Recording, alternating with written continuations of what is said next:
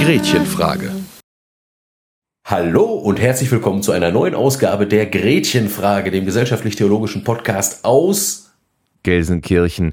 Und wir hoffen, dass die Aufnahme jetzt einigermaßen funktioniert. Ähm, wir sind verbunden über das ähm, äh, eigentlich total geniale Studio-Link. Äh, Florian hört mich, als würde ich neben ihm sitzen, obwohl ich es nicht tue. Und ähm, wie der Marc mich hört, kann ich nicht wissen. Ne? Genau.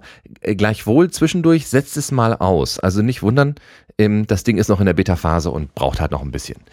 So. Auch nicht so wild. Wir wollen nämlich nicht die ganze Folge. Äh, wir wollen bloß einige, einige äh, Vorabbemerkungen äh, zu der Folge, die ihr gleich hören werdet, loswerden. Und zwar. Genau. Fangen wir mal ganz am Anfang an mit den Sachen, die wir mal vergessen haben. Ne? Ähm, wir haben nämlich beim letzten Mal haben wir zwei Leute nicht erwähnt. Das eine, das ist der Peter Hoffmann. Und Peter Hoffmann von Glasshouse Design, der hat unsere, unseren Header für die Homepage, also für die Facebook-Seite und damit auch für unsere äh, Seite gemacht. Und ähm, das ist total genial geworden. Also wenn man sehen will, wie wir so, wie wir so aussehen, äh, der kann einfach mal auf www.gretchenfrage.net gehen und da findet man uns äh, im vercommigten Style. Äh, lieblich, genau, richtig. Ich sagen. Also ich find's, ich find's total großartig. Das hat er für Umme gemacht. Und ähm, der kann ganz grundsätzlich, kann der mal irgendwie echt gut Sachen zeichnen. Also äh, wenn ihr mögt und wollt, dann gebt ihm Liebe, Anerkennung und Aufträge. Hat er verdient, macht er gut. Und ähm, ja, also lieber Peter, ganz, ganz viel Dank. Jo, vielen und, Dank. Genau, Dank müssen wir auch sagen. genau, nämlich ähm, dem Sebastian, ich sag den Nachnamen jetzt mal nicht, weil ich nicht weiß, ob der will, dass der veröffentlicht wird. Also Sebastian, wenn du uns hörst, du weißt, dass du gemeint bist. Der Sebastian hat uns nämlich mal 50 Euro rübergeschoben. Und ähm, einfach so. Und bei sowas bin ich ja immer sehr demütig und unglaublich dankbar. Und ähm, das äh, hat auf jeden Fall eine, eine, Erwähnung verdient. Und Sebastian, wenn wir dir mal über den Weg laufen, ähm, oder du uns, und ne, wir haben irgendwie Zeit oder du sagst uns mal vorher Bescheid, dann gehen wir auch mal ein Bierchen bitte trinken. Ne? Also das ist, äh, das ist schon so. Lass einfach von dir hören, wäre toll. Und wenn nicht, ist das auch okay, aber die Türen sollen dir da offen stehen. So. Okay. Danke. Jetzt. Genau. Ähm, ja. Vorvergangene Woche fand in Essen das Podcamp statt im Unperfekthaus dort. Da kamen also große Teile der deutschen Podcaster-Szene zusammen, Leute aus Berlin, also auch äh, nicht nur deutsch, sondern deutschsprachig, auch die Schweiz war vertreten. Äh, genau, einige äh, Hoaxilla war da zum Beispiel, Tim Prittler war da. Und viele, viele mehr. Unter anderem war eben genau. auch äh, die Silke da, die Silke vom Mythos Die Lust der Frau Podcast. Und äh, mit der hat Marc wohl gefrühstückt. Und äh, dabei kam den beiden der brillante Gedanke, man könnte doch mal so eine Art Crossover starten. Und das haben wir dann am Abend auch getan. Und überraschenderweise äh, äh tatsächlich vor Live-Publikum. Wir waren also 20 genau. bis 30 äh, Leute, haben uns äh, zugeschaut und zugehört beim Aufnehmen. Äh, und nicht nur das, ist äh, am Ende tatsächlich auch noch Gespräch mit dem Publikum entstanden. Ähm, etwas problematisch dabei war, dass wir das natürlich, weil wir das auch nicht äh, haben absehen können, äh, wir haben also es versäumt, ein Saalmikro herbeizuschaffen, so dass, äh, dass zum Teil die Aufnahme etwas seltsam klingen wird, äh, wenn ihr das gleich hört. Ähm, genau, also weil wir also ja, ja, äh, ja, danke. Ähm, also ähm, wenn Leute in Mikrofone sprechen, dann haben wir das an, an, ich glaube, zwei oder drei Stellen haben wir das, die Frage wiederholt. An anderen haben wir das nicht gemacht, weil das im Eifer des Gefechts einfach unterging. Und ich erst den Eindruck hatte, dass, die auf, dass das gut auf dem Mikro zu hören ist und auf der Aufnahme zu hören ist, ist aber nicht so. Und deswegen habe ich die künstlich höher gezogen. Deswegen werdet ihr gleich Stellen haben, die ähm, die plötzlich lauter sind und dann wieder leiser werden. Ähm, bitte nicht erschrecken. Das ist vielleicht nicht so super angenehm, taucht aber auch nur fünfmal auf der Aufnahme auf. Also ähm, man sollte, es sollte möglich sein, dass, es, dass ihr das hört, ohne dass euch die Trommelfälle platzen. Ähm, wenn der Marc jetzt sagt, wenn ihr das gleich hören werdet, äh, dann gilt das nicht, äh, vielleicht nicht für alle von euch. Ja. Ähm, denn äh, die Silke äh, und wir, wir haben äh, über Sex gesprochen. Das Thema unserer Sendung lautete Fromm Ficken, weswegen äh, die Sache geratet ist. Genau. Also der, der Titel ist natürlich äh, scherzhaft gemeint. Ähm, es ging um Sexualität und Religion. Beziehungsweise in diesem Fall um Sexualität und Christentum. Und ähm, also der, tatsächlich auch alles, was damit zusammenhängt. Und die Silke macht einen Podcast, der tatsächlich für ab 18 äh, gedacht ist. Ähm, wir sind jetzt nicht so tief ins Detail gegangen, dass ich sagen würde, es ist FSK 18, aber 12 und eventuell 16 schon. Das heißt also, liebe Eltern, die ihr diesen Podcast oder diese Folge zumindest hört, ähm, überlegt gut, ähm, ob ihr das mit euren Kindern zusammen hören wollt und ob ihr eure Kinder alleine diese Folge hören lasst. Versprochen, es ist nicht so schlimm. Ähm, es tauchen ein paar Wörter auf, die man vielleicht so im familiären Kontext eher nicht benutzt. Und liebe Jugendliche, falls wir jugendliche Hörer haben, ähm, seid darauf hingewiesen, wenn ihr unter 16 seid, ist es eigentlich nichts für eure Ohren. Und ähm, ja, damit sind wir jetzt nicht mehr haftbar zu machen, weil wir haben es gesagt. Ähm, war deutlich. Genau, und zwar deutlich. Das ist uns also in dem Punkt einfach wichtig, ähm, dass der Jugendschutz da gewahrt wird. Auch wenn es vielleicht gar nicht so schlimm ist, aber äh, better safe than sorry, ne? Genau. Genau. So, Richtig. Marc, genug der Vorrede? Oder haben wir noch? Ja. Ja, einen, einen kleinen Gruß habe ich gerade noch verpennt. Ich habe nämlich auf dem Podcamp gelernt, dass wir Hörer in der Schweiz haben. Und ähm, wohl offenbar auch sehr aktive Hörer. Und ähm, zwei Dinge würde ich sagen. Erstmal, hallo liebe Schweiz und ganz großartig, dass ihr uns hört. Glück auf. Und das, genau, aus Gelsenkirchen. Und das zweite, ähm, wenn ihr, also mir wurde, mir wurde gesagt, vielleicht traut ihr euch nicht, das tun andere auch nicht, aber vielleicht traut ihr euch nicht, äh, mal irgendwie äh, einen Kommentar da zu lassen oder in Diskussion mit uns zu treten. Ähm, dürft ihr gerne machen. Ähm, fühlt euch nicht gezwungen oder, oder irgendwie genötigt, aber wenn ihr wollt, dann bitte. Ähm, hören wir total gerne ähm, und reden auch gerne mit euch. Also bitte nicht, äh, nicht scheuen. So. Feedback okay. ist für uns ja sozusagen äh, die, die Kirsche auf dem Sahnehäubchen. Ne? So sieht es nämlich aus. In jedem Fall. So, jetzt viel Spaß mit Frommficken. Live-Aufnahme vom Pop Podcamp 2016 in Essen. Äh, ja, bis die Tage. Lasst euch äh, gut gehen. Bis dahin. Ciao. Hi und herzlich willkommen zu meinem Podcast über die Lust der Frau. Mein Name ist Silke Handke und ich freue mich riesig, heute Flo und Marc bei mir zu haben von der Gretchenfrage. Und ihr wisst, in meinem Podcast geht es um die Lust und heute mal jemanden zu haben aus der Richtung Religion bringt uns zu dem Titel Fromm Ficken. Lieber Flo, lieber Marc, erzählt mir doch einfach mal, was ihr so in eurem Podcast treibt. Ja, wir sind äh, die Gretchenfrage, der äh, gesellschaftlich-theologische Podcast aus Gelsenkirchen normalerweise. Heute allerdings sind wir hier im Unperfekthaus in Essen, wo das Podcamp äh, stattfindet, also wahnsinnig viele Podcaster versammelt sind. Äh, wir haben auch die außergewöhnliche Situation, dass wir heute vor Publikum aufnehmen. Yeah. Ich weiß nicht, hört sich groß an. Äh, da habe ich, da haben wir ganz schön was im Rücken hier. Ne? Das, also, genau. Ähm, also wir besch äh, beschäftigen uns in der Gretchenfrage, äh, also Marco und ich, wir sind beides äh, Theologen, sogar beruflich praktizierend. Ähm, indem wir äh, beide bis zum Essen als Pastoralassistenten arbeiten. Ähm, äh, und wir befassen uns in unserem Podcast äh, mit Fragen des Religiösen im, im Allgemeinen, äh, auch manchmal mit Fragen des Christlichen im Speziellen, aber wir haben vor allem eine unbändige Neugier ähm, auf alles, was da so in der Welt ist. Ne? Theologen sehr fürchterlich arrogant, die können ja alles, die wissen ja alles. Ne? ähm, äh, also äh, heute fromm ficken. Marc. Florian.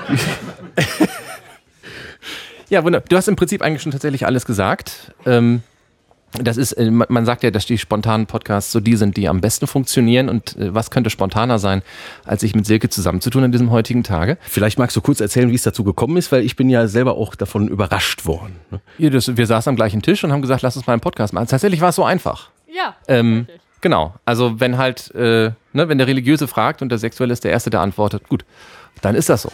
Ähm, genau. Und da haben wir gesagt, das müssen wir eigentlich ganz dringend mal tun, weil das auch also in meinem Empfinden nach äh, ist es ja so, dass sich, egal was von Kirche kommt, ja, stimmt nicht egal was von Kirche, aber ziemlich häufig ist es so, dass wenn etwas von Kirche kommt, dann äh, dreht es sich erstaunlich häufig um dieses Thema Sex.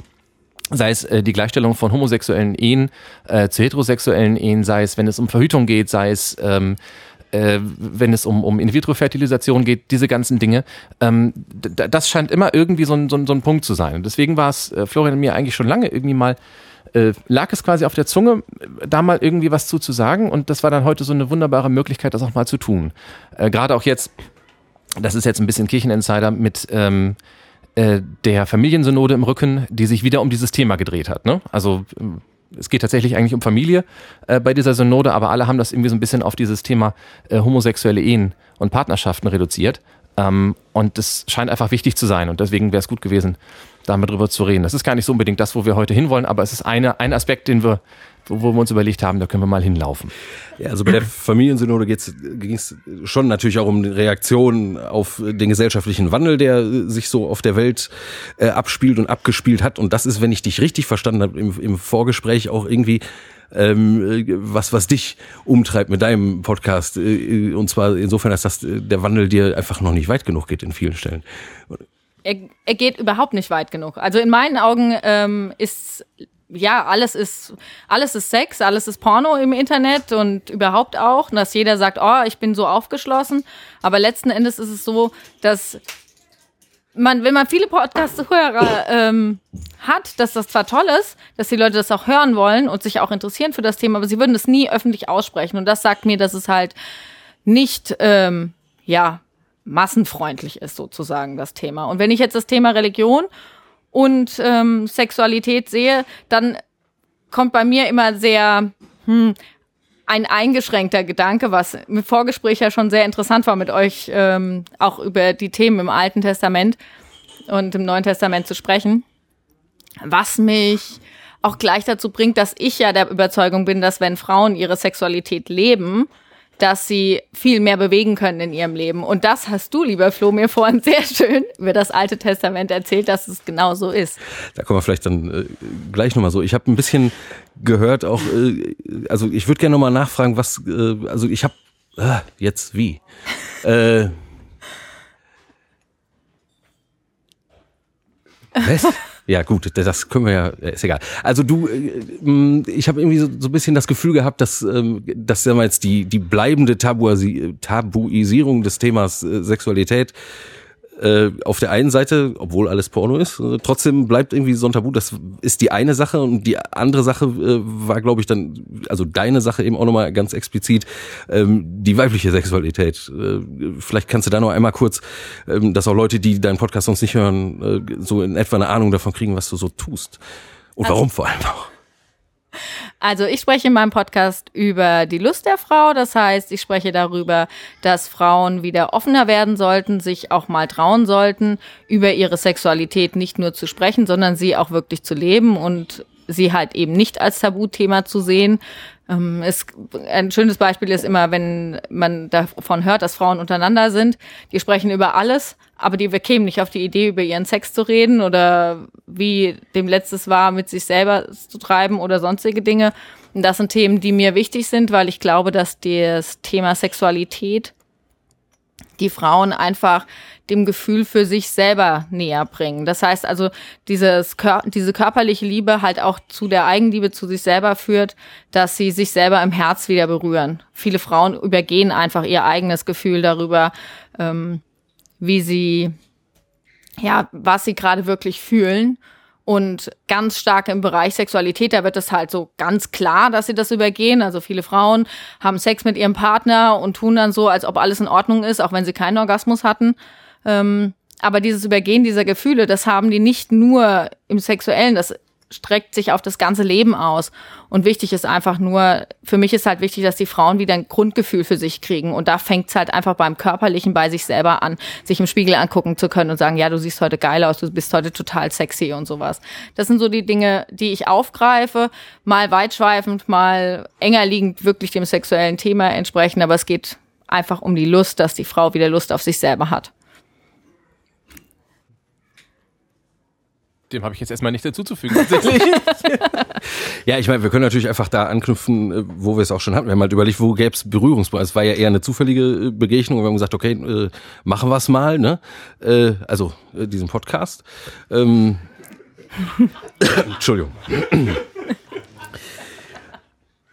Ja, man, man merkt, ne, da, da ist vielleicht der Ausdruck dieser äh, allgemeinen Verklemmtheit, die da doch irgendwie immer so mit äh, ja, genau. mitspielt. Ne? So, dann, ja. Ähm, da haben wir halt überlegt, also wie, wie kommt man überhaupt äh, zusammen? Ne? Also wir haben äh, im Vorgespräch auch davon gehandelt, dass, äh, dass das, äh, all das, was du jetzt gerade ähm, dargestellt hast, natürlich äh, äh in hohem Maße eben letztlich auch mit, mit Befreiung zu tun hat, ne? oder mit Freiheit oder mit zu sich selber kommen äh, letztlich so. Und das sind Dinge, die äh, religiös und auch theologisch eben auch an und für sich sehr relevant sind. Äh, weil letztlich äh, könnte man sagen, äh, also ja doch kann man sagen, also äh, im Grunde, äh, auch wenn es äh, immer aussieht wie das Gegenteil, äh, äh kann man schon sagen, dass es im Christentum eigentlich äh, um die um die Freisetzung äh, der Menschen geht, also der Frauen und Männer. Ne? Also wenn man äh, Genesis, das erste Buch der Bibel, aufschlägt, steht erstmal schon explizit drin. Ne? Also zum eben, zu seinem eigenen Ebenbild schafft Gott äh den Menschen da äh, reden wir natürlich ein andermal auch nochmal drüber. aber, aber er schafft sie als Mann und Frau. Das heißt, dass ähm, das Sexuelle ist von vornherein, also direkt erst Kapitel, äh, ist direkt einfach sofort präsent und ist eigentlich auch mega wichtig. Notabene äh, für, für orthodoxe Juden ist das von den 600 paar zerquetschten Geboten, die die orthodoxe Juden so befolgen, neben auch nochmal 300 Verboten oder so, ist das tatsächlich das, das allererste Gebot. Ne? Seid fruchtbar und äh, mehret euch. Das erste Gebot äh, Gottes an äh, die Menschen. Jetzt geht es beim Sex natürlich nicht nur um Fortpflanzung. Ja, da stimme ich. dir. Also das, das ist richtig. Das ist das, was du, glaube ich, auch. Das ist, ja, also, also es ist halt, ähm, für Frauen ist es oft so, das merkt man auch in der Thematisierung. Also wenn ich mit Frauen mich unterhalte, dass sie sagen, ähm, ja, meine Kinder und hier ist da oder ich bin nicht schwanger geworden oder oder oder. Also das Thema Kinder und Fortpflanzung ist, steht für Frauen bei Sex immer in, im Vordergrund, was in meinen Augen viel damit zu tun hat, dass die Frauen sich als in der Sexualität nicht als wichtig erachten. Sie sagen halt einfach, ja, es ist ja nicht, gehört nicht zum, ist nicht mir, sondern ist eigentlich die Sache des Mannes.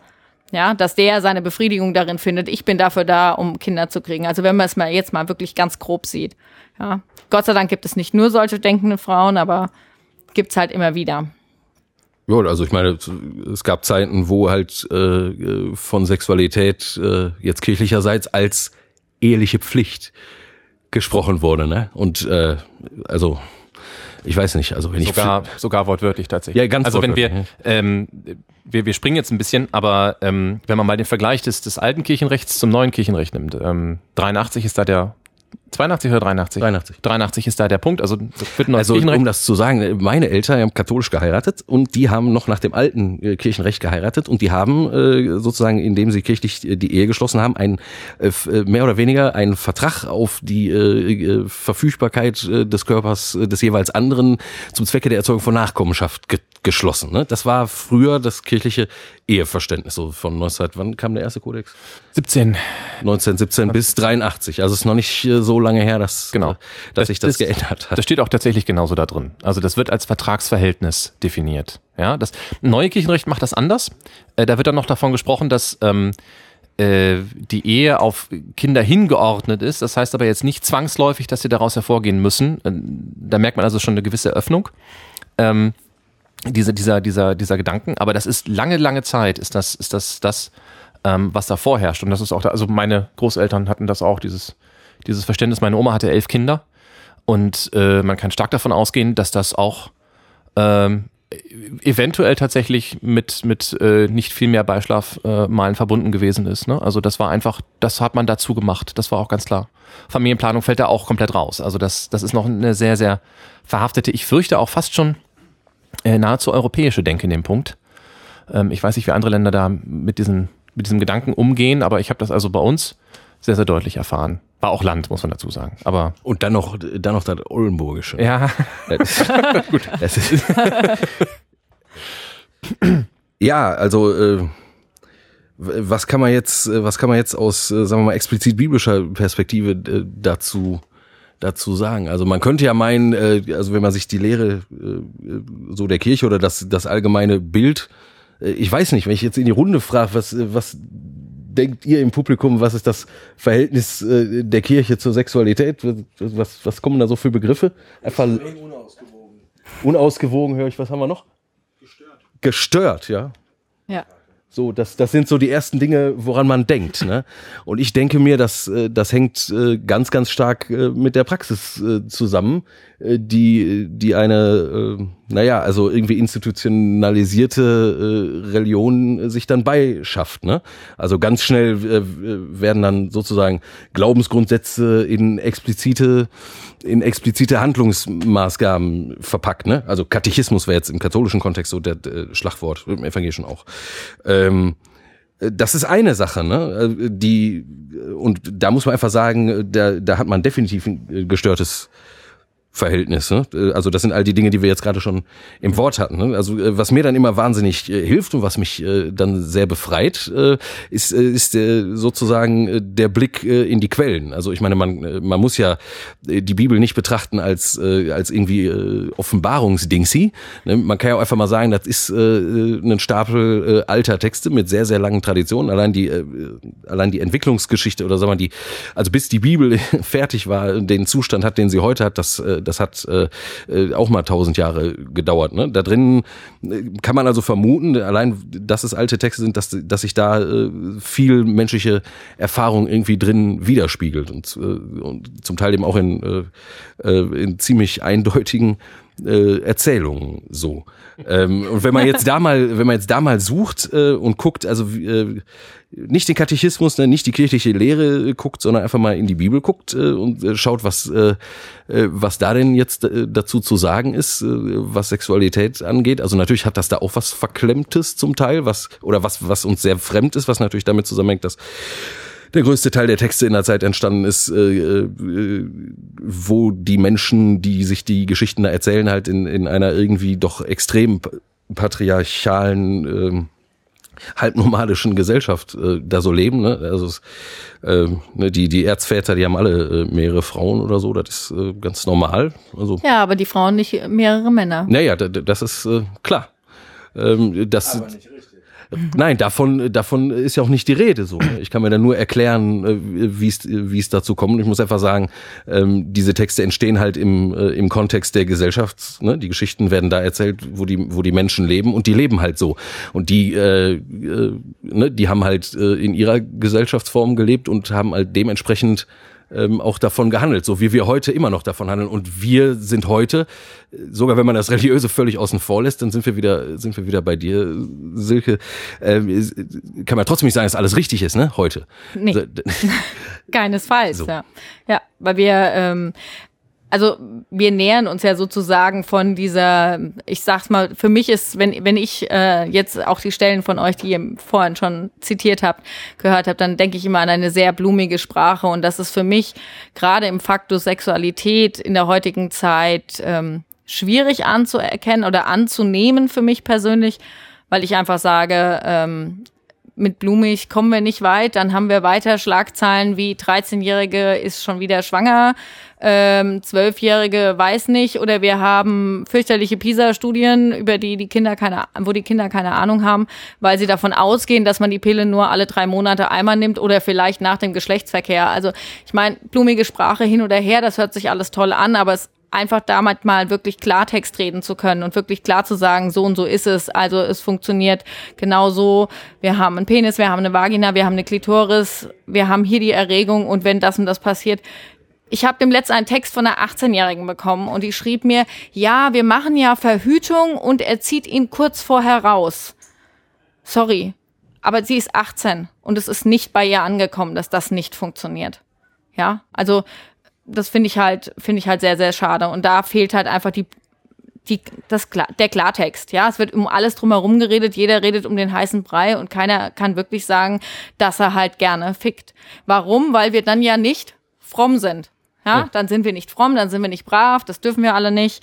Also das ist etwas, was, was mich in dieser heutigen Zeit auch dermaßen aufregt, warum ich diesen Podcast überhaupt angefangen habe.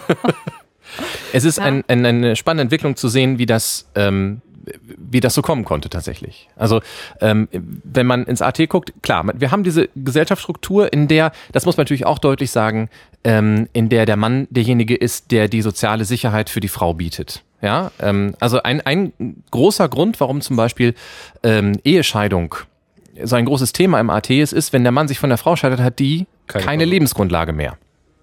Sie darf nicht arbeiten und sie ist komplett auf den äh, Lebensunterhalt durch den Mann angewiesen. Das ist also eine Katastrophe für die Frau. Ähm, das, ist, äh, das ist der eine Grund. Ähm, und natürlich gibt es da nicht so die Verhütungsmethoden, die wir heute kennen. Ähm, das heißt, man muss zumindest immer im Kopf behalten, dass äh, Geschlechtsverkehr zu Nachkommen führt. Und das, da hängt ja nicht nur dran, man hat ein Kind, das auch. Aber da hängen Fragen ähm, der, der Erbschaft dran. Da hängen Fragen äh, dran, wer führt die Familiengenealogie weiter. Ähm, das ist, das ist äh, alles ziemlich vertracktes Zeug. Und das ist der Grund, warum das äh, so unglaublich haarscharf geregelt worden ist. Ähm, das ist die, diese eine komplett, diese, diese Regelseite, wenn man so möchte. Auf der anderen Seite sehen wir im AT, äh, im Alten Testament, ähm, ganz wunderbare, völlig, völlig, ähm, ja, keine Ahnung, schon, schon fast grenzenlose Liebeserklärungen teilweise. Und im Übrigen auch äh, unglaublich starke Frauen, auch sexuell starke Frauen. Ja, sogar welche. Bei denen sich Flo besser auskennt als ich, deswegen gebe ich ihm jetzt das Wort. Sehr schön. Sehr schön. Also, ähm, also mir sind, als, als du anfingst und als ich spitz kriegte, dass es eben, äh, dass du vor allem den einen Punkt hast, dass es, äh, dass es, sag mal, in, in dieser äh, Befreiung, ne, äh, vollständigen Befreiung, die, die eben Sexualität nicht ausklammert und so weiter, dass da mit, äh, sagen wir, erstmal eine Energie in den einzelnen Menschen, in dem Fall so jetzt äh, in dich hm, kommt, oder was? Ähm, äh, die aber dann äh, im Nachgang grundsätzlich gut und gesund ist für die Menschen allgemein und möglicherweise auch für die Gesellschaft oder die Entwicklung, die die Gesellschaft, in der wir leben, gerade nimmt. Ja.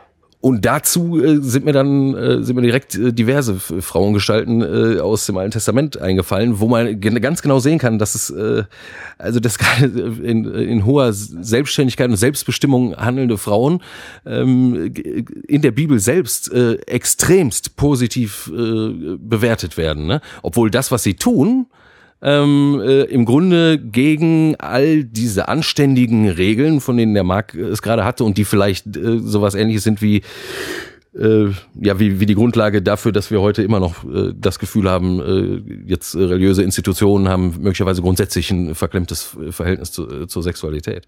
Also wenn man die Bibel sich anguckt, äh, äh ist das ja auch, äh, zumindest äh, aus der Sicht äh, von Gläubigen, damit meine ich jetzt in erster Linie mal, äh, mal Juden, Christen und äh, Muslime, die sich ja auch mit biblischen Geschichten auseinandersetzen. Der Koran besteht zu großen Teilen aus Nacherzählung biblischer Geschichten, auch um, Umdeutung. Ähm, äh, wenn man sich das anguckt, ist das natürlich auch die Geschichte äh, äh, Gottes mit dem Menschen und sozusagen, also wie äh, der Mensch äh, zu sich kommt ne, und wie äh, der Mensch frei wird und besser wird. Also die Grunderzählung im Alten Testament ist die ist eine Befreiungserzählung. Ne? Die, äh, also das Volk Israel wird aus der Sklaverei in Ägypten äh, äh, entfernt. Also das ist schon mal die, die, das Grundprinzip. Ne? Es geht immer um, äh, um Befreiung. Jetzt, Marc. Flo, kannst du mal eine, eine Beispielgeschichte bringen? Ja, sicher. Kommt jetzt. Also Ruth. Ne? Dankeschön. Dankeschön. Ruth ist eine schöne Geschichte, passt wunderbar in unsere Zeit. Da geht es nämlich in erster Linie mal um Wirtschaftsflüchtlinge. Das ist wieder ein anderes Thema. Das ist schlimm. Mach mal in einem anderen Kasten. Wenn, wenn man jetzt, also das Buch Ruth hat vier Seiten äh, in der Bibel, etwa kann man ganz leicht nachlesen, äh, gibt's natürlich auch im Internet. Ähm, äh, ganz easy. Also äh, folgende Geschichte, das ist also äh, eine Familie in äh, in Juda, äh, da ist große Hungersnot und die wandern aus nach Moab. Also einmal rüber über den Jordan äh, ins, äh, ins Ostjordanland. Da, äh, und da wohnt man dann äh, als Fremdling. Ne? Die Familie äh, kommt dahin, ist also die, die Mutter Naomi mit ihren Kindern so. Der Mann stirbt, die beiden Söhne äh, der Frau haben mittlerweile moabitische Frauen geheiratet und die sterben auch. Äh, das heißt, es bleiben erstmal zwei unverseuchte Frauen über. Ne? So, die, die ja. sind da und haben jetzt genau das Problem, von dem der Marc äh, gerade schon gesprochen hat. Die äh, sitzen da und äh, können in der Gesellschaft, in der sie gerade leben, ähm, äh, haben die im Grunde, also sind ja im Grunde, äh, können die entweder, äh, heute will man sagen, auf den Strich gehen oder als sonst irgendwie betteln. Ne? Das, ist, das sind so die Möglichkeiten, haben die natürlich jetzt äh, keine Lust drauf. Ne? Trotzdem wissen die, was geht. Also entscheiden sie sich wieder zurückzukommen äh, äh, nach, nach Juda. Und die Ruth, die äh, eine Frau von den beiden Söhnen, der Naomi, äh, bindet mhm. sich ganz stark an ihre, äh, an ihre Schwiegermutter und sagt, also wo, wo du hingehst, da gehe ich auch hin und wir bleiben mal schön zusammen, weil sonst gehen wir ja unter und hast du nicht gesehen. So, äh, die kommen also zurück nach, äh, nach Bethlehem und da, da leben die dann und sind am Betteln äh, und haben entfernte Verwandte und die Naomi ist eine ganz ausgefuchste, die sagte, guck mal, da ist doch hier dieser Boas, der ist äh, so ein Typ, der, der ist wahrscheinlich so eine Art Großgrundbesitzer, der hat, äh, äh, hat äh, auf jeden Fall Ländereien und äh, also der, da könnte, an dem könnte man sich ja mal halten, ne? Der sollte, vielleicht gibt der was ab. So. Also äh, und tatsächlich, der Boas erlaubt der Ruth dann also äh, bei der bei der Ernte äh, das, was liegen bleibt beim Ernten, also einzusammeln und so weiter. Und äh, äh bis dann der große Plan entsteht äh, zwischen Naomi und Ruth. Also weißt du was? Der Typ ist ja eigentlich ganz in Ordnung. Ne? Äh, und äh, wenn wir jetzt gucken auf lange Sicht hin, also wenn wir hier äh, gut leben können, äh, müssen wir gucken, dass wir irgendwie wieder unterkommen. Wie gesagt, das passiert alles mehr oder weniger unter gesellschaftlichem Zwang, der an und für sich natürlich nicht gut ist und äh, zu verurteilen und äh, geschenkt. Interessant ist aber trotzdem, wie die Frauen jetzt da handeln. Ne? Ähm, und so kommt das dann, dass die Ruth äh, eines Abends äh, zum Boas auf die Tenne geht, wo der pennt, damit er am nächsten Tag direkt äh, weiter wohl lachen kann. Ähm, und äh, biblische Formulierung ist jetzt blumige Sprache ist und äh, sie deckte auf von seinen Beinen oder von seinen Füßen. Also äh, wenn man da jetzt das hebräische Wörterbuch zuckt, äh, zückt, dann äh, wird einem deutlich gesagt, äh, was das bedeutet. ne? Also äh, will sagen, ähm, genau, der Kollege zeigt gerade auf unseren Titelposter ne, vom äh, Ficken. Also die äh, ähm, legt sich also zu ihm. So.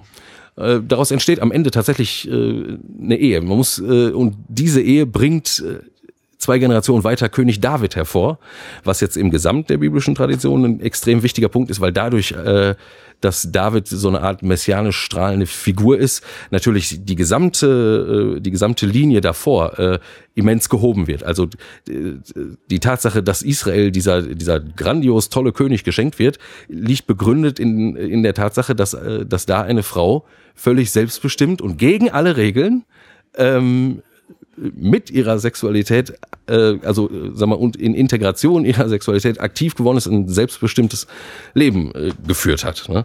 Und das äh, äh, kam mir direkt in den Sinn. Das war die Beispielgeschichte, die der Marc äh, hören wollte. Finde ich bis heute faszinierend. Darf ich, darf ich da eine einklinken? Ja, klar. So, weil ähm, was Flo kann, kann ich auch.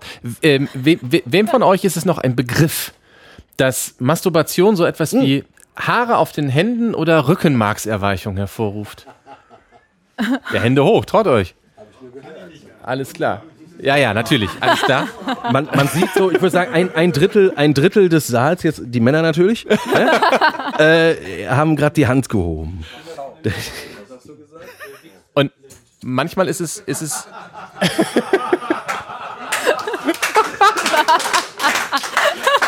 Das kam bei meinen Ohren nicht an. Kann das mal eben der Flo wiederholst das mal? Ich habe das auch nicht gehört. Aber er, er sagte, ma mach taub. Was hast du gesagt? Ach so. okay. ähm, äh, da hilft es immer ganz, ganz gut, einfach zu wissen, woher kommt sowas. Onanie, ne? Genau. Schöner Begriff. We wem, wem von euch sagt denn die Sünde des Onan was? Jetzt müssen die ganzen. Oh. Das sind ungefähr die gleichen, die gerade eben aufgezeigt haben. Sehr schön, wunderbar. So, ähm, okay, okay. Was ist das? seinen Samen über der Saat verstreut oder so. Ja, so. Samt oder was, ne? okay. ja, der Samen tropfte zu Boden und wurde nicht dem Zweck der Fortpflanzung zugehört. Also der, der jetzt weil er nicht wollte oder was, ne? Weil er irgendwie nicht die Frau ja, äh, mit der Frau schlafen wollte, die irgendwie von seinem Bruder übrig geblieben genau. ist. Genau. Was die Tradition, also das ist die Sünde des Onan. Das ist, das ist ungewöhnlich bibelfest, nicht schlecht. Sehr gut. Das liegt der Location hier, habe ich mir sagen lassen. Ähm, ja. Ehemaliges Kloster. Ja, ja, ich weiß. Ja. Ähm, und ähm, genau, also der, wa warum ist das so eine, eine unglaublich, äh, unglaublich schlimme Sünde? Ähm, also äh, gestern kurz im Background bitte. Ja, also Klammer auf, was die Tradition daraus gemacht hat.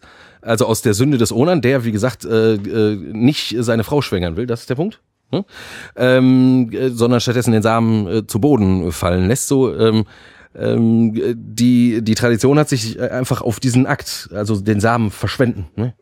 äh, kapriziert und hat gesagt, das ist also grundsätzlich äh, Mist. Ne? Das will der Herr nicht. Der gehört immer also ne, zur, Fortpflanzung benutzt, sonst äh, äh ist das nix. Ähm, wenn man die Geschichte äh, im Gesamtkontext sieht dann äh, und äh, sich auch nochmal Gedanken macht, in was für einer Situation all das spielt, äh, wird es kaum möglich sein, sich, sich daran äh, festzuhalten. Ne? Dass, es, äh, dass es also, sagen wir, um den äh, reinen Akt des, äh, des äh, ohne Aussicht auf Fortpflanzung verspritzten Samens äh, geht. Ne? Sondern ähm, was der Onan tut, ist äh, ja, äh, der, äh, der versagt, äh, der versagt seiner Frau die Nachkommen. Äh, Und damit auch äh, im Nachgang äh, die Altersvorsorge und was nicht alles. Ne? Und das, ähm, das ist das sündhafte Verhalten. Wir hatten, ja, und du hast gerade ja schon gesagt, jetzt geht meine Stimme gerade tatsächlich baden. Ähm, das, das, eines der wichtigsten und ersten Gebote seid fruchtbar und vermehret euch. Ne? Und das ist das, was er eben tatsächlich dann in dem Moment ähm, einfach mal in den Wind schlägt. Mhm. Marc, ich, ich hoffe, du. Ja, nee, weil das mit der, das mit der Sünde, das hast du irgendwie besser drauf als ich. Was uns das jetzt wohl wieder sagen soll. Hm. Ich dachte, das kommt nachher erst. Ähm, ich hoffe, dass meine Stimme das tatsächlich mitmacht. Ähm, das macht er. Flo, Flo macht äh, mal bitte gerade eine Überleitung und dann. Also es soll, es soll äh, nochmal, ähm, aus heutiger Perspektive wird es kaum möglich sein, äh, und das wird, soweit ich das weiß, auch wirklich nur äh, von bestimmten Leuten, auch innerhalb der Kirchen, äh, vertreten, also also mir ist es jedenfalls nie so äh, erzählt worden, äh, dass äh, Masturbation äh, an und für sich schlecht wäre. Ne? Wie gesagt, die Sünde des Onan ist nicht, äh, sondern ist, äh, ist, dass er die Beziehung zu seiner Frau schädigt, ne? Oder die Beziehung zu seiner Frau nicht äh, zur vollen äh, Entfaltung kommen lässt. Ne? Ja, aber wenn ich das jetzt mal so betrachte, dass ich sage, er er darf den Samen nicht verspritzen, weil er derjenige ist, der damit explizit Leben schenken kann. Das heißt also, wenn äh, der Mann masturbiert und ähm, der Samen nicht in der Frau landet, um, dann haben wir etwas verloren. Was der Frau aber nicht passieren kann. Was ja dann heißt, dass die Bibel sagt, dass die Frauen mehr masturbieren dürfen können. Na, wenn man das so sehen würde, also wenn die Bibel sagt ja eben nichts äh, eigentlich über den Vorgang äh, der Masturbation. Ne? Das ist ja gerade der Punkt. Darum geht's nicht. Ne? Es geht, äh, es geht äh, darum, dass da dass da in dieser Beziehung zwischen den beiden Leuten was nicht äh, richtig liegt. Ne? Und äh, andersrum würde auch ein Schuh raus. Ne? Also wenn äh, äh, wenn die Frau des Onan äh, ihm auf irgendeine Art und Weise äh, die Nachkommen versagte, obwohl die beiden klar sind, dass sie eigentlich welche haben wollen und äh, welche haben sollen, dann wäre das genau dieselbe ja. Geschichte und wäre äh, ebenso sündhaft, ne? Nochmal, es geht nicht um die um um die um die Akte, ne? Oder um das ja. äh, um Vollzüge oder um das um das Einzelne jetzt. Also das kann das also ich kann verstehen, dass es Leute gibt, die das mal so gesehen haben und dass die das dann auch äh, in Katechismen reingeschrieben haben, aber es ist trotzdem dummes Zeug, ne? Ähm, ja. Äh, aber Marc hat seine Stimme wieder. Ja, ich, ich solange sie jetzt hält, ähm, sage ich auch was. Ähm, Flo sagte das gerade, ich hätte es mit der Sünde da irgendwie besser drauf. ähm, wir haben tatsächlich im Vorgespräch kurz da äh, zwei Worte zu verloren. Das zentrale Wort auch an dieser äh, Stelle, auch bei der Sünde des Onan, ist das Wort Sünde. Und das wird gerne mal missverstanden, nämlich als ähm, die Missachtung eines göttlichen Gebotes. Nee, indem man bestimmte Akte tut. Ne? Genau. Und das ist verkehrt.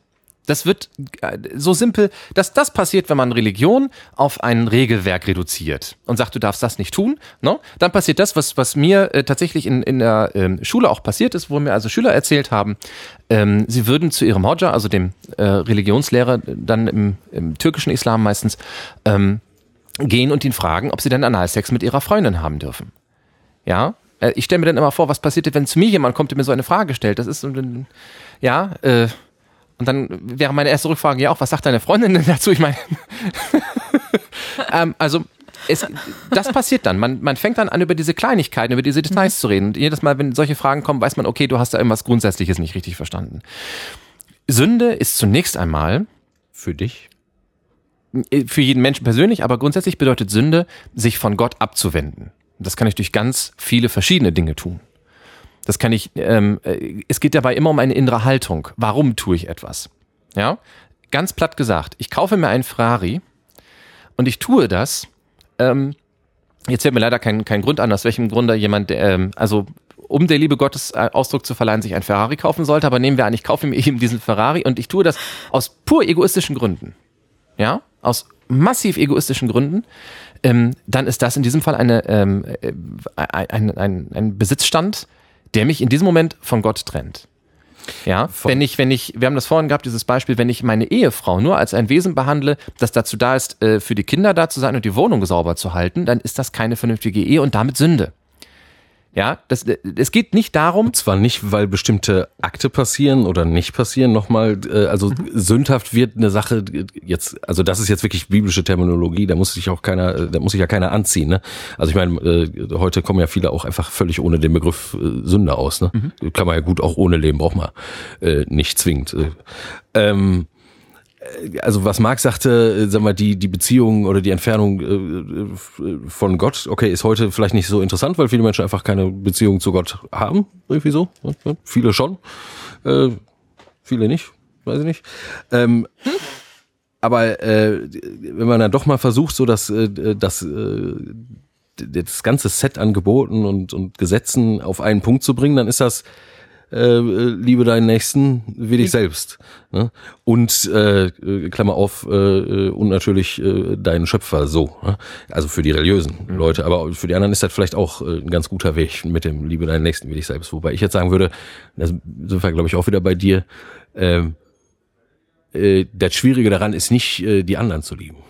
Nee, das Schwierige ist definitiv nicht, das, die anderen zu lieben. Und ich glaube, uns Frauen fällt das viel leichter zu sagen, okay, meine Kinder zuerst, mein Mann zuerst und die Freundin und der Freund und alle anderen, die drumherum sind, bevor wir darüber nachdenken, ah, warte mal, da war ja noch irgendjemanden, um den ich mich hätte kümmern müssen. Also da bin ich sicher dabei. Was ich sehr interessant fand, war vorhin auch, dass wir, also dass das Thema Sünde halt einfach auch wieder falsch interpretiert wird, weil halt nicht klar darüber gesprochen wird. Ähm, und äh, du, Marc, hattest vorhin das so schön formuliert, dass du gesagt hast, es ist für in der Schöpfung haben wir, wenn wir wieder zurückgehen, ganz zum Anfang, haben wir, es ist Mann und Frau erschaffen worden. Das heißt, wir sind als Ebenbild von Gott geschaffen worden. Und das heißt, wenn wir eine Sünde wird dann begangen, wenn wir Gott verraten, ist es dann richtig. Wenn wir uns von ihm entfernen. Und genau. das tun wir dadurch, dass wir uns eben voneinander entfernen, dass wir ja. dem ersten. Genau, indem wir einfach dem anderen keinen ähm, Platz einräumen. Und das ja, dann wären wir zwar bei Ehetrennung und so weiter, aber da haben wir schon gesagt, das ist so ein, das ist ein schwieriges Thema, aber ähm, ich denke, es ist wichtig auch zu sehen, dass man, wenn man sich selber liebt, das auch einfach rüberbringen kann, dass man dem anderen halt die Ehre erweist. Man muss sich ja selber auch als dieses, diesen göttlichen Teil sehen, den man ja genauso auch ehren muss. Es ist relativ, es ist auch praktisch relativ simpel. Also in dem Moment, wo ich nicht in der Lage bin, mich selber zu lieben, und ähm, das klingt total hochtrabend jetzt, aber mich als Gottes Ebenbild zu begreifen. In dem Moment, wo, mir, wo ich das, ja, wenn man, wenn man das in diesem Kontext sehen möchte, ähm, in dem Moment, wo ich das äh, nicht bereit bin zu tun, wie soll jemand anders, ähm, wenn ich schon keine Ahnung habe, was Liebe ist, dann glauben, dass ich ihn liebe. Also, ja. ne, das ist, ähm, vielleicht wird das tatsächlich mal nach, nachvollziehen können, aber ähm, es gibt solche Momente in einer Beziehung, wo man sich ähm, denkt, sag mal, hast du vor dir eigentlich selber ähm, gar keinen Respekt oder, oder magst du dich selber denn nicht? Und ähm, wie soll es dir dann möglich sein, ne, ähm, ja. mir Liebe zu schenken, wenn sie dir ständig fehlt. Genau. Das ist praktisch einfach auch psychologisch ähm, eher schwierig. So, und abgesehen davon ist es aber tatsächlich auch, wenn man denn diesen Kontext ähm, äh, da hineinnehmen möchte, ist es göttliches Gebot. Liebe dich selbst. Das gehört dazu. Ähm, ich weiß nicht, ob das, ich, Entschuldigung, ich chauffiere mich bei so einem Thema einmal, aber ich möchte, dass, das ist, das ist, da, da werde ich so ein bisschen missionarisch und möchte, dass Menschen, du bist geliebt. Fertig. So schnall das endlich. ja, so, also. Ja, also ich, da hinten winkt. Oh, Entschuldigung, äh, bitte. Äh, äh, ja klar, stellt doch Fragen. wenn, wenn, wenn, ihr das gerne möchtet, dürft ihr auch fragen. Also, ihr, ihr sprecht über euren persönlichen Glauben an der Stelle. Ja. Aber woher kommt es denn dann, dass also insbesondere die katholische Kirche ja die, dieses extrem konservative Wertebild, was ja in Teilen sogar im Widerspruch jetzt zu deinem persönlichen Glaubensbild äh, steht, trotzdem als ganz klare Vorgabe für das gesellschaftliche Leben. Ähm, also erstmal würde ich tatsächlich sagen, das ist gar nicht im Widerspruch, sondern ja, natürlich, klar. Also ähm, möchtest du das? Wer macht das? Ähm, ich versuche sie zu wiederholen. Die Frage war relativ lang. Ähm, und das nächste Mal vorschreiben. Ähm, die Frage war, ob äh, dadurch, dass sich die katholische Kirche sehr konservativ, konservativ darstellt mhm. in der heutigen Zeit, was in seinen Augen ähm, jetzt zu deinem Glaubensbild so ein bisschen gegensätzlich ist, ähm, wie das kommt. Konstantinische Wende. Da setzt du an? Ja, sicher. Oh Gott, oh Gott, ich hätte das Trinitinum gesagt, aber von mir aus. Na, ich, ich würde sagen, das. Frage beantworten. Eindeutig. Also, ich, ich würde dich gern ansehen, wenn ich mit dir rede. Ich, ich hoffe, dass ich das irgendwie mit der Technik hier hinkriege. Das will ich sehen. Ich hätte, wir hätten doch ein Video machen sollen. So, äh, ich. Du hättest auch meins nehmen können. Ist, ist in Ordnung. Und die Dinger heißen auch noch Popschuss. Es ist großartig. Wir werden noch fertig, ja. Ähm, ich würde sagen, da, da, ähm, wenn ich dich richtig, Entschuldige, ja, ist okay. Also ich vermute, das ist jetzt, ist jetzt auch meine Meinung, ich glaube, da kann man, da gibt es bestimmt auch noch andere Positionen dazu. Meine kommt mir jetzt, sagen wir mal, äh, leidlich vernünftig vor, zumindest diskutabel. Ähm, ich würde sagen, äh, das passiert genau in dem Moment, wo ähm, wo Kirche oder äh, sagen wir mal die Religion äh, die Hochzeit eingeht äh, mit weltlicher Macht. Ne? So, das ist genau der wesentliche Punkt. Ne? Also wo sie in allgemein menschliche und damit auch äh, wirtschaftliche Vollzüge mit einbezogen wird. So, ne? Dann haben wir eine Systembildung und äh, die, ähm, sagen wir, das äh, kann man auch wieder diskutieren, aber es kommt mir auch leidlich vernünftig vor. Die erste Funktion eines Systems ist erstmal die Selbsterhaltung. So. Und äh, zum Zwecke der Selbsterhaltung äh, bemüht man natürlich gerne äh, ein Regelwerk. Ne? Also wenn ich will, dass, dass die Verhältnisse, in denen viele Menschen glücklich und zufrieden sind, oder zumindest äh, die Reichen, die die Macht haben, äh, die Armen zu unterdrücken, glücklich und zufrieden sind, ähm, dann werde ich natürlich in erster Linie mal schauen, äh, dass das auch munter so weitergeht. Ne? Und äh, die krasse Sexu zum Teil krasse Sexualmoral der Kirche, äh, die, die würde ich auch schon mit so in diesen Zusammenhang stellen. Ne? Also weil das weil da, weil da sagen wir mal äh, geistliches und weltliches ähm, verquickt wird ne, und zusammenläuft so. Du darfst. Ja, bei uns. Ja. ja. Also Moment, also ich würde tatsächlich mit Flo gehen und sagen, ich äh, befinde mich da nicht ähm, auf der in Opposition zu meiner Kirche. Also zunächst mal aus dem einfachen Grund, weil ich auch Kirche bin. Und ich kann mich nicht in Opposition zu mir selber stellen, das kann ich, aber dann äh, bräuchte ich deine Hilfe. Ähm, der Mann ist Psychologe. Ne? Richtig. Ähm, zwar nicht Therapeut, wie er nicht müde wird zu betonen, aber er könnte mir zumindest Hilfe, also an Hilfe verweisen. Ähm, und das Zweite ist, dass auch in, auch in diesem Punkt, ähm, das ist eine Betonung einer bestimmten ähm, Form von Religion. Ich kann sagen, ja, Religion verlangt von mir das. Den Fehler, den man macht, ist, da aufzuhören. Denn Religion verlangt in aller Regel das andere normalerweise auch. Es verlangt Gegenliebe, also die Liebe des Nächsten, es verlangt aber auch äh, Selbstliebe. Es verlangt mich keusch, Achtung, keusch, koscher, dem, dem Göttlichen rein. einen Raum schaffen. Das kann ich dadurch machen, dass ich abstinent lebe. Das kann ich aber genauso gut damit machen, äh, dass ich äh, eine glückliche Beziehung, die wie auch immer äh, geartet sein kann, führe. Ne? Exakt. Ähm. So. Und ähm, also von daher würde ich da würde ich sagen, das ist kein Widerspruch zur Kirche, das ist ein Widerspruch zu einer Überbetonung einer Sexualfeindlichkeit, die wir fraglos in Kirche hatten. Das ist, das will ich gar nicht in Abrede stellen. Und gegen die wir immer noch ähm, hart angehen müssen. Das ist einfach. Wo definitiv, also natürlich in winzig kleinen Schritten und den Schritten, die den meisten der hier Anwesenden wahrscheinlich längst, also mich selbst eingeschlossen, längst nicht weit genug gehen.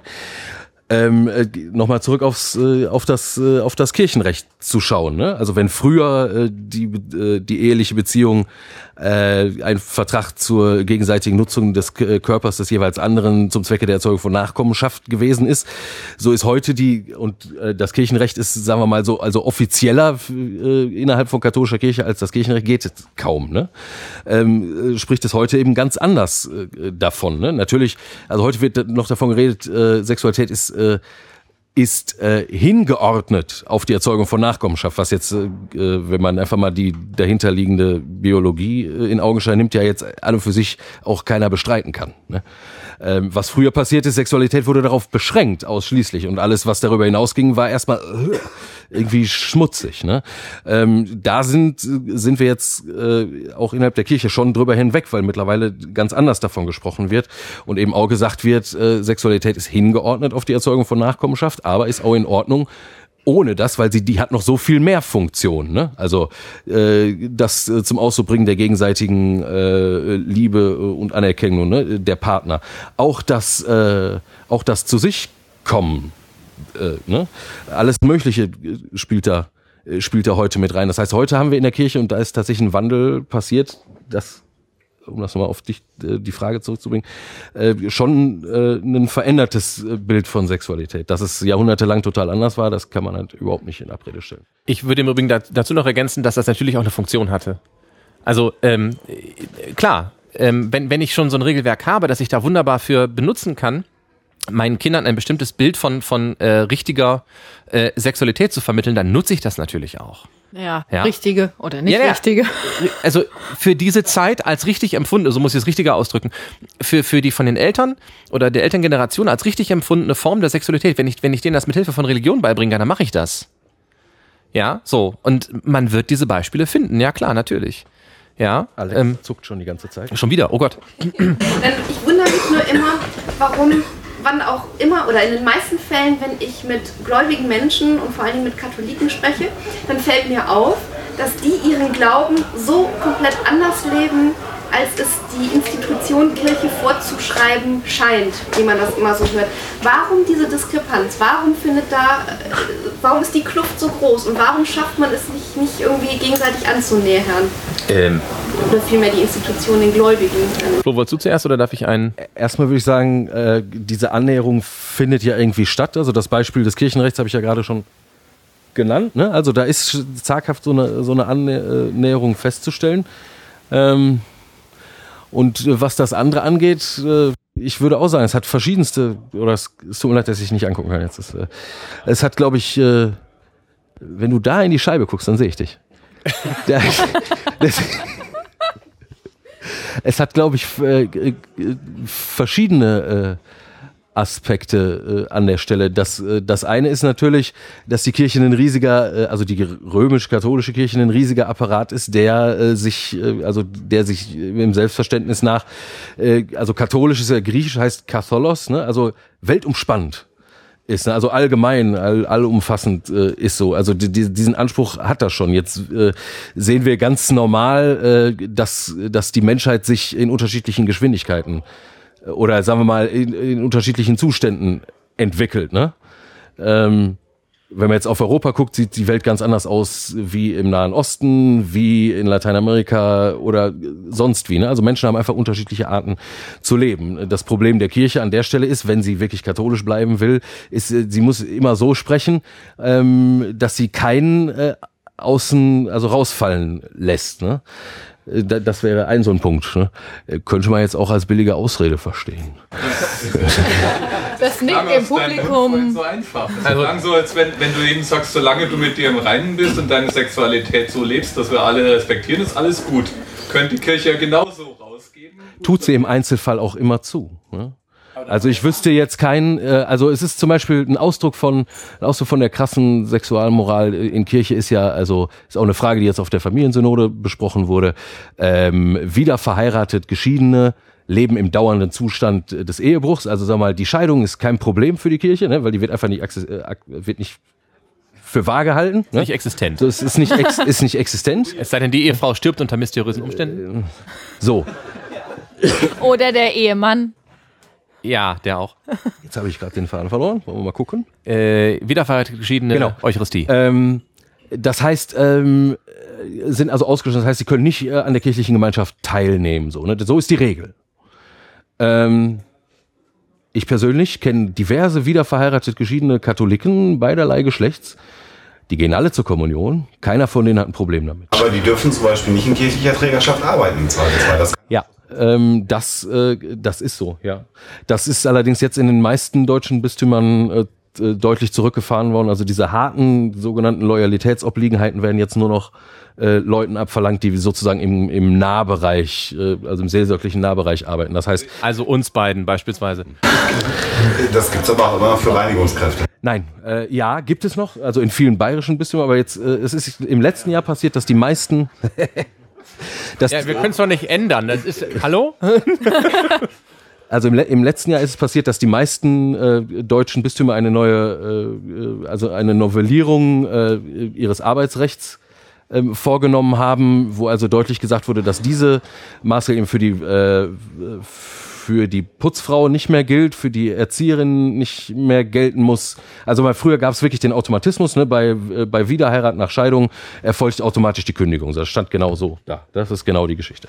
Ähm, dieser Automatismus ist jetzt gestrichen. Ne? Also der gilt ähm, auch nicht mehr für den Chefarzt im katholischen Krankenhaus. In vielen, nicht in allen deutschen Bistümern da sieht man halt auch, dass, dass, äh, dass wenn man von der Kirche spricht, dass das irgendwie schwierig ist. Aber was du vorher gesagt hast, von wegen mit der Gemeinschaft, dass die, nicht, dass die einfach zur Kommunion gehen und sich dann nicht ausgeschlossen fühlen, wenn der Priester weiß, dass die wieder verheiratet sind, dürfte der denen die Kommunion Der darf sie ihnen nicht nicht geben weil das Erregung des öffentlichen Ärgernisses wäre. Also er würde sozusagen von seinem, er würde Teile seines, äh, seines Wissens, was nur er hat, äh, nämlich dass die oder jene Person jetzt gerade unwürdig ist, ne, äh, würde er dadurch veröffentlichen, dass er die Kommunion verweigert. Ne? Also es ist natürlich, also ich weiß nicht, also der der der der Prof äh, für äh, für Moraltheologie, äh, dem ich da begegnet bin, der sagte immer äh, lieber schizophren als neurotisch. ähm, beziehungsweise die andere Position, Moment, ähm, ist auch, äh, die Eucharistie zu empfangen, ist ein Grundrecht, das nicht verweigert werden darf. Ne? Ähm, wir wissen auch, dass es äh, Geistliche gibt, die tun das. Das kommt schon vom Thema an. Ne? Das tun wir total. ähm, Silke muss es auch wieder einfangen. Wir, wir können es ein bisschen aufs Publikum schieben, die solche Fragen stellen. Nein, nein, nein, da, war, da war noch eine Frage. Das ist so. Können wir die ja, noch äh, bitte, bitte, bitte. Ich fasse das dann nachher schon zusammen. Alles klar. Äh, ich habe mal noch eine Frage, wie denn in dieses, weil Sie gerade auch sagten, äh, oder ihr gerade sagtet, äh, man will ja auch versuchen, alle mitzunehmen, mhm. aber ähm, wie passt, und, und ihr auch immer sehr auf, auf, auf Partnerschaften hinaus seid in Sachen Sexualität, wie passt da so ein Bild rein, wie jetzt mal ein Mitbewohner, der zum Beispiel sagen, sagt, ich will gar keine Partnerschaft, er lebt seit Jahren als Single, klickt sich immer auf Gay Romeo irgendwelche Sexualpartner, um dann mit denen äh, äh, sich irgendwo im Park oder in der, im Darkroom in irgendeinem Gay-Club zu treffen.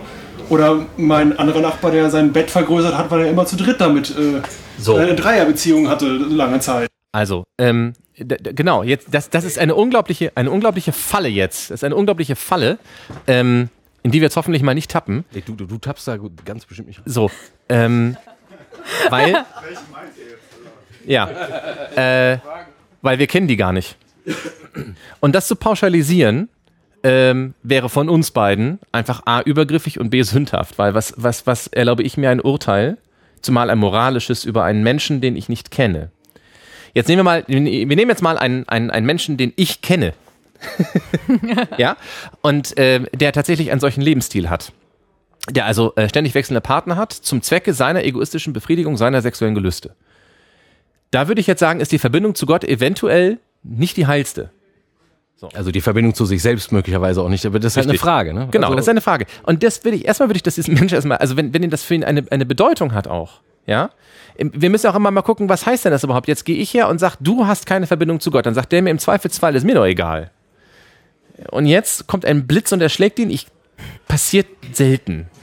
okay. Echt selten, ne? Erstaunt. Also immer dann, wenn ich es mir wünsche, passiert es nicht, sagen wir so. ähm, Wie oft hast du es dir noch nicht gewünscht? so, ja, also der da, Wesen. Da, da, da, muss man, also das ist ja die, die Frage, die du stellst, ist ja aus einer, aus, einer, aus einer Tradition heraus geboren, nämlich, dass sich jemand hinstellt und sagt, ich verurteile dich, weil. Und davon wollen wir ja gerade weg. Weil dafür auch kein Grund besteht. Genau, so. Weil es steht sein, auch in der Bibel, ne, äh, mein ist die Rache, spricht der Herr. Also genau, kein, seine. Kein, ne? nicht, und, nicht, nicht wir. Keines Menschen, so. ne? auch keiner in, menschlichen Institution. Und um dem gerecht zu werden, müsste ich sagen, was ist denn, wenn ich in meiner katholisch, kirchenrechtlich gültigen, geschlossenen Ehe meine Frau nur zu dem Zwecke meiner sexuellen Befriedigung benutze? Wohl, ich wähle dieses Wort mit, mit Bedacht und bewusst, äh, dann begehe ich A, Ehebruch, weil ich die Treue zu meiner Frau gebrochen habe, paradoxerweise mit ihr, und ich begehe Bruch zu meinem Gott. Dadurch und bin, nämlich, da, und ne? bin dadurch, bin dadurch sündhaft. Und der Status dieser Ehe hat darüber genau null Aussage, sondern es geht um meine persönliche Beziehung zu dieser Frau, mit der ich eigentlich geschworen und vor Gott beschlossen habe, dass ich mit ihr in gegenseitigem Respekt den Rest meines Lebens verbringen möchte. Ja? Was übrigens ähm, als kleiner Seitenhieb, auch unter Atheist, eine unter Atheisten geschlossene Ehe für mich göttlich werden lässt, aber das ist jetzt. Und auch für viele, für viele Atheisten, obwohl trotz der hohen Scheidungsraten als Ideal ist es ja doch äh, irgendwo da. Eine ne, ne Motivation für viele. Aber um, so, um das noch Silke muss übrigens die, die Handhebungen äh, wahlweise einschränken oder zulassen. ich überlasse das jetzt dir. Was? Weil, weil da ist schon wieder einer oben und. Da ist schon wieder einer oben. ähm, solange wir nicht zu weit nee. in theologische Themen ausweichen und so ein bisschen das Hauptthema vom Ficken nicht verlieren. Verlieren wir nicht. Ich habe eine Beobachtung. Es mag an dem, an dem niedrigen Sauerstoffgehalt hier liegen. Aber ja. die Beobachtung, die ich mache, ist, dass wir gleichzeitig den, den Zustand hier stillschweigend akzeptieren, dass jemand im Zustand des Ehebruchs leben kann. Aber dann große Längen hinter uns bringen, um zu verargumentieren, warum ja eigentlich, solange sich jeder mit sich im Reinen befindet, ja da eigentlich gar keine Sünde auftauchen kann oder man zumindest rein mit Gott sein kann. Und im Ehebruch leben heißt ja jetzt, ich habe noch einen zweiten Partner neben meiner Ehepartnerin. Heißt es das? Die Ehepartnerin hat einen Partner und damit gibt es ja da ein, ein normatives Element, das da ja, das passiert genau dann, wenn man, äh, wenn man sozusagen in, äh, in dieser Denke bleibt, dass, sagen wir mal, der Ehebruch ähm, nicht dadurch vollzogen wird, äh, dass irgendwas in der Beziehung nicht stimmt, ne, sondern äh, den Ehebruch und seinen Vollzug an bestimmte Akte bindet. Ne? In dem Fall zum Beispiel, dass man äh, Sexualverkehr mit einem anderen Menschen hat außerhalb äh, der Ehe. Ne? Ich sehe keinen zwingenden Grund, warum man äh, diese Verbindung äh, beibehalten müsste, auch wenn das jahrhundertelang getan wäre. Aber was ist denn dann Ehebruch? Ehebruch ist das, was der Marc gerade sagte. So Ehebruch wäre wäre ähm, äh, sagen wir mal, gegen das, gegen das Versprechen, was man sich gegeben hat, äh, zu das äh, zu verstoßen und vor allem ähm, äh, jede Art von, von Unmenschlichkeit. Äh, lass ich mich lass ich mich fortreißen? Entschuldigung ja bitte. Ich dachte ich versuch's mal irgendwie in eine bildliche Geschichte weil wir hatten das Thema wirklich vorhin auch schon mal ausschweifend dass ich gesagt habe ja was ist denn jetzt Ehebruch und was ist nicht Ehebruch? Also wenn wir mal in eine bildliche Geschichte gehen ähm, wenn der Mann hingeht und sagt, ich ähm, habe mit meiner Frau, meiner Partnerin Sex und ähm, gehe aber nur hin, um den Sex zu haben, damit ich danach befriedigt bin, damit ich meinen Samen nicht auf die Erde hab schütten müssen, um jetzt mal in den Bibeltext zu gehen. Dann ähm, und ob die Frau danach Lust hat oder keine Lust hat, ob sie was davon hat, ob sie ähm, Schmerzen davon trägt oder sonst was, ist mir mal völlig egal. Und in dem Moment reden wir bereits von Ehebruch. Egal, ob es das mit meiner Part mit der Partnerin tatsächlich passiert, sondern es ist wirklich, dass wir davon reden, ähm, dass wenn der Mann einfach so seine Lust auslebt. Ich möchte das aber nicht zusammenbringen im Bereich, also wenn wir jetzt mal ich schweife jetzt mal in die andere Richtung ein bisschen weiter aus. Wenn wir in den Bereich BDSM gehen, da haben wir natürlich dieses äh, Top- und Bottom-Verhältnis. Aber das ist von beider Seiten so gewollt. Ja. Aber wenn das passiert, ähm, ich habe das selber im Freundeskreis, dass äh, die zu mir kommen und sagen, ja, mein Mann, wenn egal was ich tue, ich tue alles, was er gerne hätte. Ich gebe mich ihm hin vollständig mit meinem ganzen Körper, meiner Lust, meiner Liebe zu ihm. Und das Einzige, was er macht, ist mich danach in Anführungsstrichen mit den Füßen treten und sagen, ja, war schön, ich wünsche noch einen schönen Tag. Und in dem Fall redet dann, so wie ich euch verstanden habe, tatsächlich von ähm, Ehebruch. Bereits dann. Nicht einfach nur, wenn ich sage, es ist mir scheißegal oder es gefällt mir nicht mit den Leuten, äh, mit meiner Partnerin Sex zu haben und ich gehe zu jemand anderes, sondern wir reden tatsächlich schon von Ehebruch, wenn ich den Gegenüber nicht anerkenne als den liebenswerten Menschen. Ich will jetzt nicht göttlichen Menschen sagen, weil das ist jetzt für mich einfach zu natürlich zu ähm, zu hochtrabend in Anführungsstrichen, aber es ist der liebende Mensch, für den ich wirklich etwas empfinde und für den ich wirklich sage, dem will ich etwas schenken. Ja, und wenn ich den verletze, dann begehe ich Ehebruch im Sinne der weil es gegen die Liebe ist. Ne? Also, gegen die Liebe, ja. Also welche Art auch immer. So, dann, natürlich ist es immer schwer, über Liebe zu reden, weil das so viel, weil das so allumfassend ist. Ne? Aber da hat äh, 15 Jahre eine große äh, spanische Mystikerin äh, äh, Teresa von Avila deutlich gesagt. Äh, übrigens eine Frau, die zur Kirchenlehrerin erhoben wurde, eine von vieren, eine von vier Frauen, die, die, die diese offizielle Ehre äh, äh, erhalten haben, äh, die schrieb, ähm, Liebe und tu, was du willst. Und die hat das auch ganz genauso gemeint. Die hat sicher nicht gemeint, äh, liebe und tu, was du willst, insofern es äh, diesem oder jenem Regelbuch oder diesen oder jenen Vorstellungen oder diesen und jenen, was auch immer entspricht, sondern in einem wirklich ganz basalen Sinne. Ich weiß nicht, ob das. also ich denke, im Groben können wir einfach sagen, dass es nicht nur im Bereich der Sexualität über Aufklärung fehlt, sondern es auch im Bereich Eure von katholisch Kirche tatsächlich auch im Bereich der Aufklärung übrigens, fehlt. Übrigens auch nicht innerhalb der, der, der, des katholischen Kontextes. Also ähm, das ist halt, wir haben das, ihr habt da, da ein richtiges Gespür. Wir haben das jetzt wirklich über Jahrhunderte die Menschen, den Menschen in die Köpfe gekloppt. Ja. Und jetzt sitzen wir ja, da. so, weil wir, weil wir, es ist ja, es ist einfach. Ich brauche mal gerade eine Sichtlinie. Ähm, es ist, es ist einfach zu sagen, du begehst keine Sünde, wenn du keine Partner außerhalb deiner, deiner Ehe hast. Und heute äh, werden Flo und ich auch keine anderen äh, ähm, äh, Partnerschaften jetzt als, als Ideal propagieren. Das wirst du uns nicht sagen hören. Gleichwohl ähm, ist das ein, ein, ein verkürztes Bild des erstens des Themas Sünde, zweitens des Themas Selbstliebe und drittens des Themas Nächstenliebe. Ja, das ist eine einfache Sache. Und ähm, darfst du nicht vergessen, warum, warum, übernimmt, warum übernimmt Kirche überhaupt die Funktion von, von einer Institution, die, die sich um so etwas wie Ehe kümmert? Das ist die Sicherung eines sozialen Status. Was ist im Mittelalter, im frühen Mittelalter, ähm, ein, ein durchaus vorkommendes Konstrukt, die sogenannte clandestine Ehe. Ich heirate jemanden und sag das keinem. Was kann ich dann machen? Die Frau ist schwanger und ich kann, ist sich von mir. Ja, das ist passiert. Und dann hast du nicht nur eine Frau, die ohne, ohne soziale Versorgung auf der Straße steht, sondern eine Frau, die mit Kind ohne soziale Versorgung auf der Straße steht. Und noch dazu äh, eine Unkeusche, weil sie außerhalb äh, so. Ehe ein Kind und so. Genau, richtig. Und dann, und dann wird eingeführt erstens die Ehe mit zwei Zeugen, die wir bis heute haben. Es werden Eheregister geführt und der ganze Kram, der da so dranhängt. Ja, und ähm, äh, das ist der einer der zentralen Punkte, warum, warum das heute immer noch so hart und, und äh, äh, sehr regelkonform gehandhabt wird. Und dann kann man natürlich noch argumentieren und sagen, gut, innerhalb einer, einer solchen äh, ähm, heterosexuellen Partnerschaft, geschlossen auf Ehebasis, ist die Wahrscheinlichkeit, dass, ähm, dass Gott einen Raum findet, zumal wenn es in der Kirche geschlossen wird, relativ groß. Ne? Ähm, dann hast du natürlich äh, einen guten Nährboden für die, äh, für die Menschen, die dann sagen, das ist die einzige Art und Weise, in der sich Menschen äh, lieben dürfen. Übrigens, Kirche sagt, bis äh, sagt, sagt heute auch nicht mehr, dass das der einzige Ort ist, wo sich Liebe finden lässt. Ja, wir werden, wir werden äh, auf absehbare Zeit vermutlich nicht ähm, die Ehe zwischen gleichgeschlechtlichen Paaren auf das gleiche Niveau einer sakramentalen Ehe erheben. Das wird, ne, das wird erstmal auf absehbare Zeit vermutlich nicht passieren. Gleichwohl erkennt Kirche in offiziellen Dokumenten an, dass auch zwischen Homosexuellen wahre Liebe und göttlich gestiftete Partnerschaft existieren kann. Das ist, das, das wissen nur irgendwie viele. Ich weiß gar nicht, warum das. Ich finde, das müsste man mal groß in Städten plakatieren. Das ist mal eine neue Idee. Genau.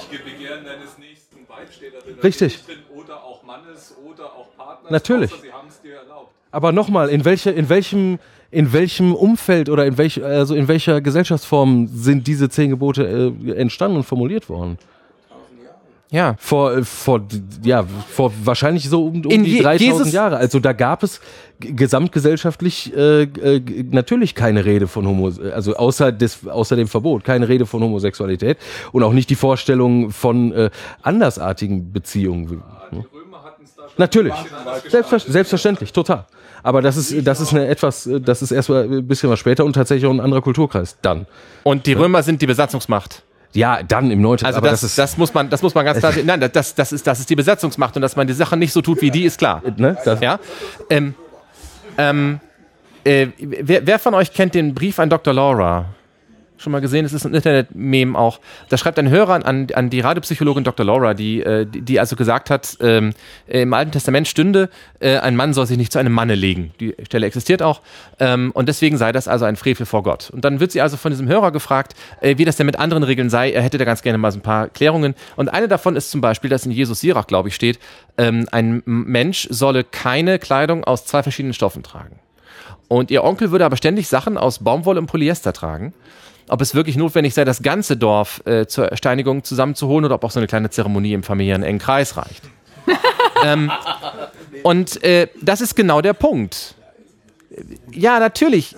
zehn Gebote, ja. Und ich, aber man muss auch den Sinn verstehen. Und das tut man am leichtesten dadurch, dass man halt nicht äh, der Versuchung erliegt, was wir alle gerne haben, ne? weil klare äh, Schwarz-Weiß-Unterscheidungen sind einfach mal was, was äh, den Menschen, soweit ich äh, die jetzt nach 35 Jahren kennengelernt habe, einfach sehr entgegenkommt. Ne?